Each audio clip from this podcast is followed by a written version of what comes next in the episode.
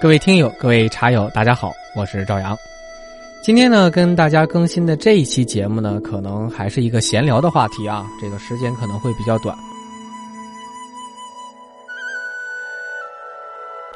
为啥这么急迫的想跟大家来录一期节目分享一下呢？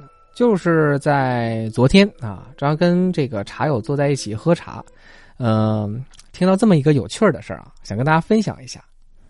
说这朋友呢，也是一个老茶客了，照样也认识他很多年了，嗯，而且呢是这种有钱有闲的那种人啊，喝茶呢也大概有二十年的时间了，不说是阅尽了天下的茶品，但他呢也是把所有的名优茶品都喝遍了，把这个我们所在那个城市的茶城呢也是喝了个底儿掉，后来呢就变成了一个普洱茶的铁粉儿。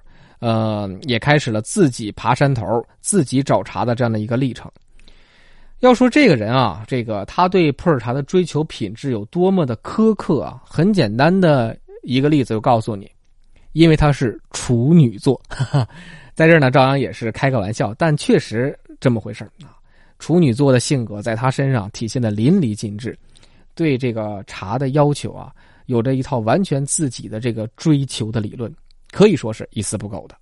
他说：“今年啊，也是因为这个疫情的影响，没有办法这个拉帮结伙的到茶山去呃收茶，只能是这个自己去了，就是单枪匹马的过五关斩六将去了。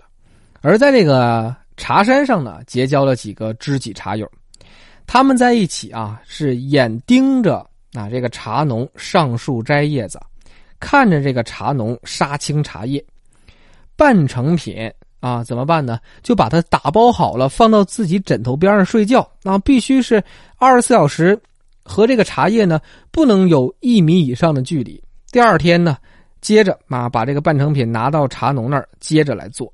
大家想想这个画面，像不像我们读《水浒传》当中啊这个董超、薛霸押送林冲发配的这种感觉？这个茶和自己是一步都不能离，生怕这个茶跑了。我听完他跟我的描述之后呢，我就嗯。心领神会的乐了一下，跟他说：“我说呀，你这不是怕茶叶跑了，分明是怕这个茶叶被人调包了呀。”嗯，他也是心领神会的跟我点点头。为啥今天要跟大家分享这么一个嗯事儿呢？挺有意思的啊，就是大家可以想象一下，这么一个老茶客尚且要死盯着茶叶的制作，很简单的一个道理啊。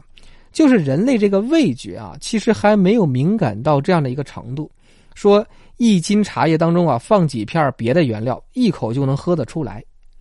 而这个茶园里的老树、小树，它都是混着长、挨着长的，你不盯紧了，这个混进去个百分之十啊、百分之二十的小树的叶子，你也压根儿就不知道尝不出来。而到了这个半成品之后，再给你混进去一些小树龄的茶叶，或者是其他。劣质的茶叶，你也是压根儿发现不了。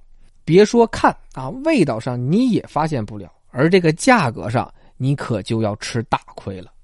所以啊，回到了咱们今天要想跟大家聊的一个话题呢，就是为啥茶叶的研究成果啊，这个不被大众普及？很多人喝茶喝了半辈子啊，终归还是一小白。就像这个呃吐槽大会当中所说的一句话嘛，叫做“出道半生，归来”。仍是素人，喝茶也一样。那我们就是喝茶半生，归来仍是小白的感觉。